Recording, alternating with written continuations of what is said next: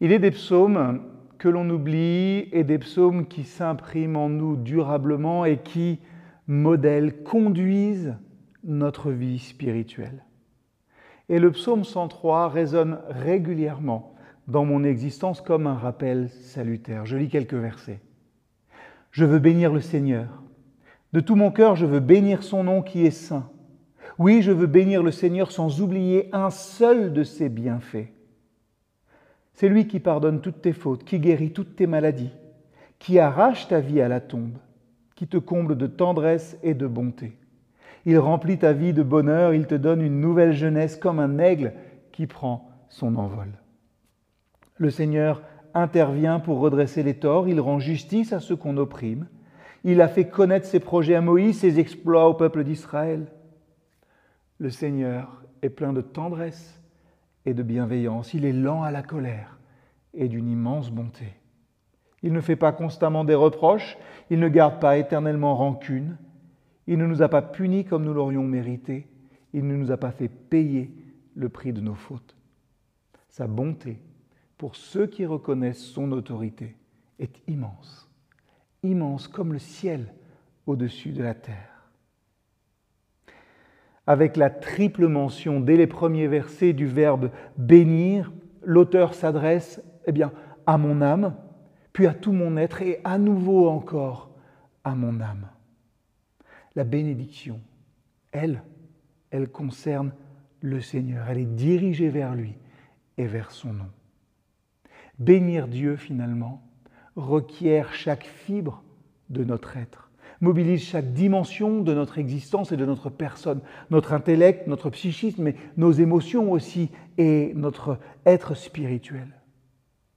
L'écrivain du psaume là s'émerveille devant les bienfaits de Dieu. Et qu'est-ce qu'il se produit?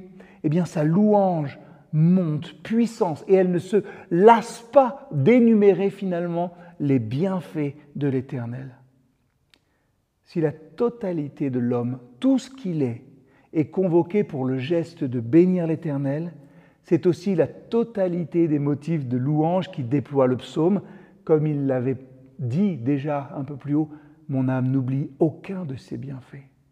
Et l'auteur décline toutes les grâces qu'il a reçues de Dieu et qui ont pour nom le pardon, la guérison, la vie, l'amour, la tendresse, la justice, le, le chemin la force, et il énumère finalement toutes les caractéristiques de Dieu et il nous les fait plus connaître.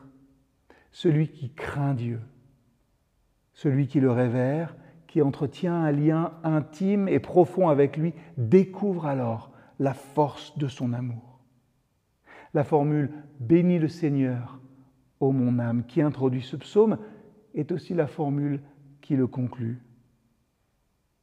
Et je me suis dit, est-ce qu'il est donc si peu naturel de bénir Dieu qu'il faut ainsi insister? Et l'auteur le sait bien. La bénédiction, dire du bien, se rappeler des bienfaits de Dieu, c'est l'alpha et l'oméga, le début et la fin de notre vie de foi. Et c'est pourtant facile d'oublier de le faire. C'est Saint Augustin qui disait que chacun de nous réveille son âme et qu'il l'exhorte nous devons sans cesse nous rappeler que nous sommes appelés à dire les bienfaits de Dieu, à le bénir. Nous avons besoin de réveiller chaque matin le croyant qui est en nous.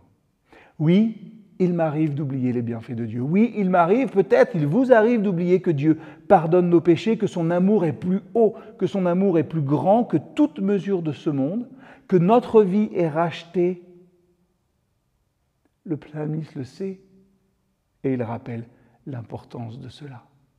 Alors que vous puissiez vous aussi laisser votre vie être modelée par les paroles de ce psaume. Je veux bénir le Seigneur de tout mon cœur.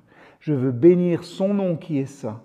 Oui, je veux bénir le Seigneur sans oublier aucun de ses bienfaits.